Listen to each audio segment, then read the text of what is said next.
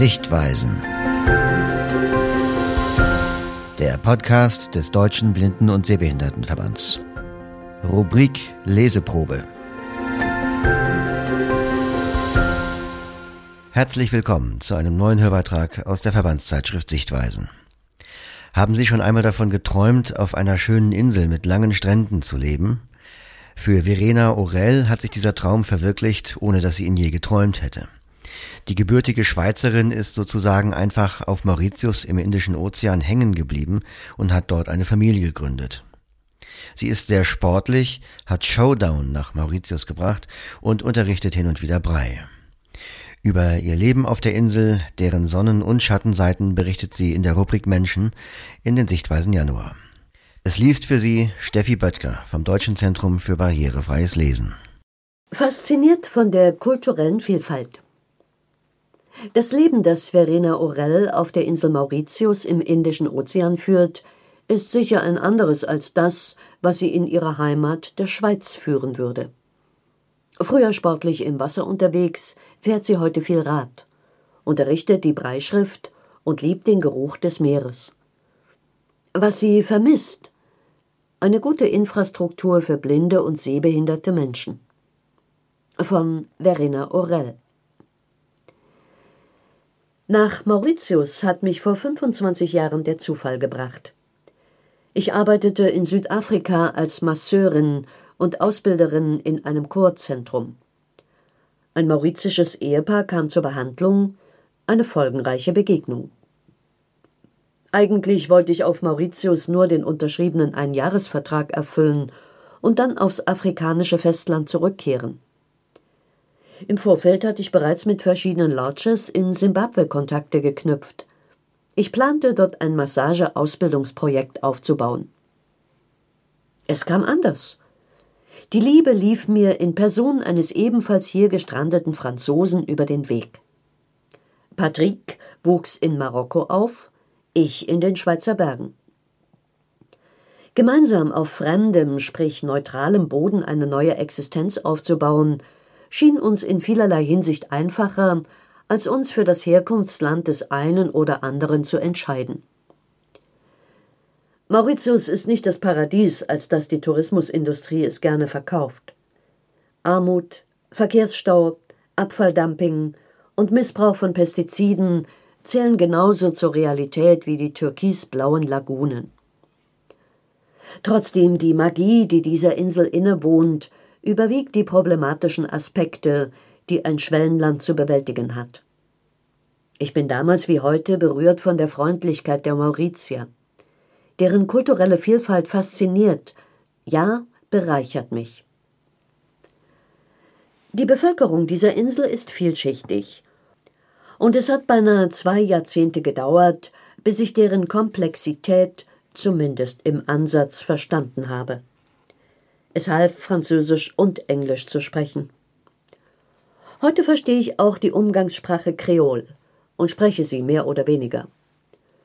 Vor allem meine Tätigkeit als Therapeutin und später auch mein soziales Engagement ermöglichten es mir, Brücken zu schlagen und Freundschaften zu schließen. Meinen Beruf als Masseurin übe ich heute nur noch vereinzelt aus. Mehr lässt meine Schulter leider nicht zu. Acht Jahre lang habe ich junge Mädchen ohne Schulabschluss und blinde Masseure ehrenamtlich aus- und weitergebildet. Einige davon haben in Hotels bzw. auf Kreuzfahrtschiffen eine Anstellung bekommen. Das macht mich sehr glücklich.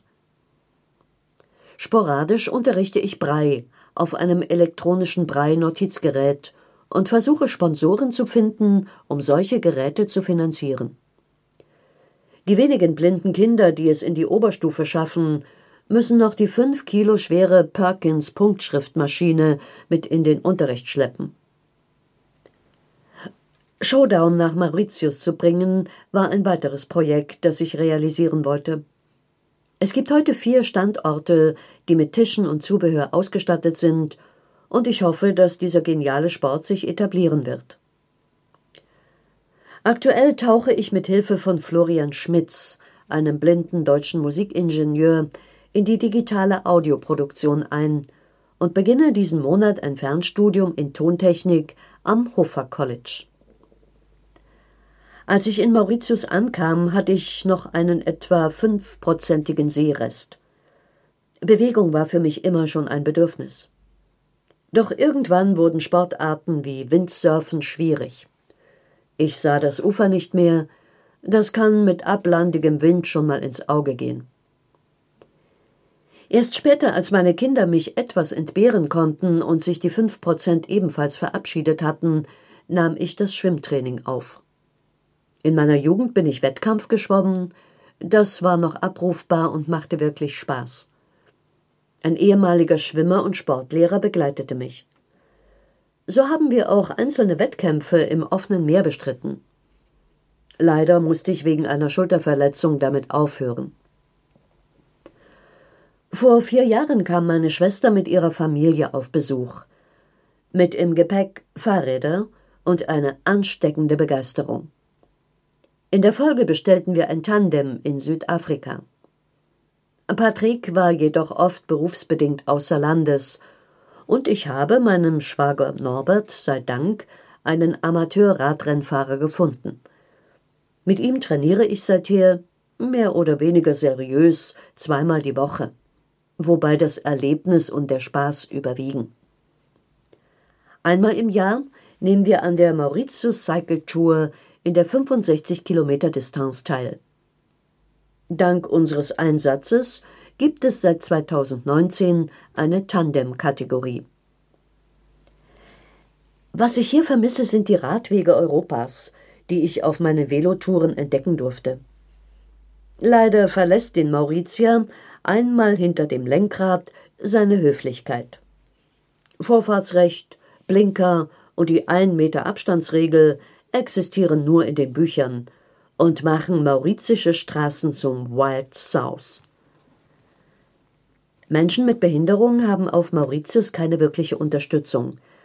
Und es gibt kaum Berufseingliederungsmaßnahmen.